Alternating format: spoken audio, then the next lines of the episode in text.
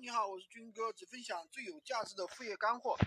昨天有粉丝说，哎呀，军哥，我做闲鱼都做了好久了，不挣钱啊，这是怎么回事啊？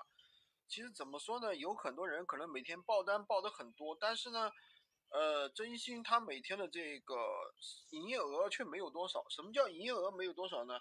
好比你每天卖的全是五块钱、十块钱的东西，你出十单，也就是一百块钱的营业额。一百块钱的营业额，你想赚多少呢？对吧？赚个二十块钱已经是很多了。那么我们怎么样提高我们的营业额呢？首先就是卖一些大件商品。大件商品有什么呢？比如说实木家具啊，对吧？还有一些二手电器啊，这样一些东西。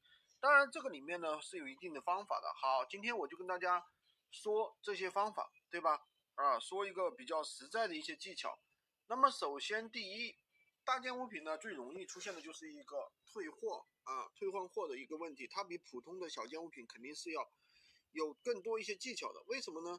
因为大件物品它运费很高，本身可能的话就是五十块钱甚至一两百块钱都有可能。那么这样的情况下，如果说客户无理由退换货的话，那么商家那里可能是没办法去承担这个，对吧？承担这个运费的。所以说你这里的话，就首先要跟客户讲清楚。无理由退换货要承担运费，对吧？你最好跟他说无质量问题不退不换，对吧？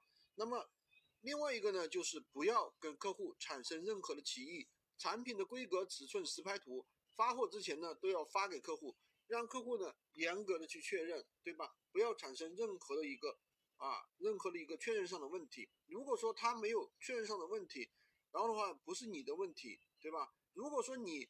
你商家有些东西说了的你没说，然后或者说你的描述跟商家不一致，他到时候给你来个货不对款，货不对款，然后呢要你退货，对吧？那你这个就比较尴尬了，这个运费的话只好你自己来承担了。所以说这是比较注意的。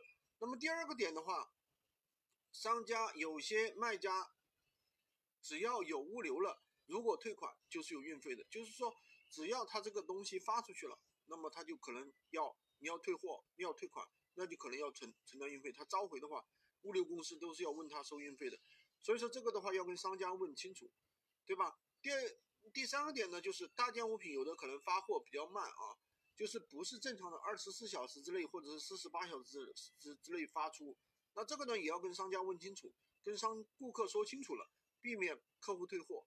那所以说这些东西的话，商家怎么说就要怎么说，对吧？商家怎么说的，你就跟客户怎么说。不要添油加醋，也不要去乱说。所以，我们只是一个传话筒，对吧？如果是怎么样的，那那你不承担任何问题，因为我们没有添油加醋，那都是买卖双方的一个问题，问题都是买卖双方的，对吧？我们只是一个中间的一个传话筒，一个沟通的一个桥梁而已。好的，大件商品的话还是比较香的，像我们昨天的话，一个学员出了一个大件商品，一万多块钱的，对不对？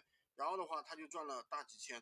好的，喜欢军哥的。可以关注我，订阅我的专辑。如果你有什么问题，也欢迎在评论区留言。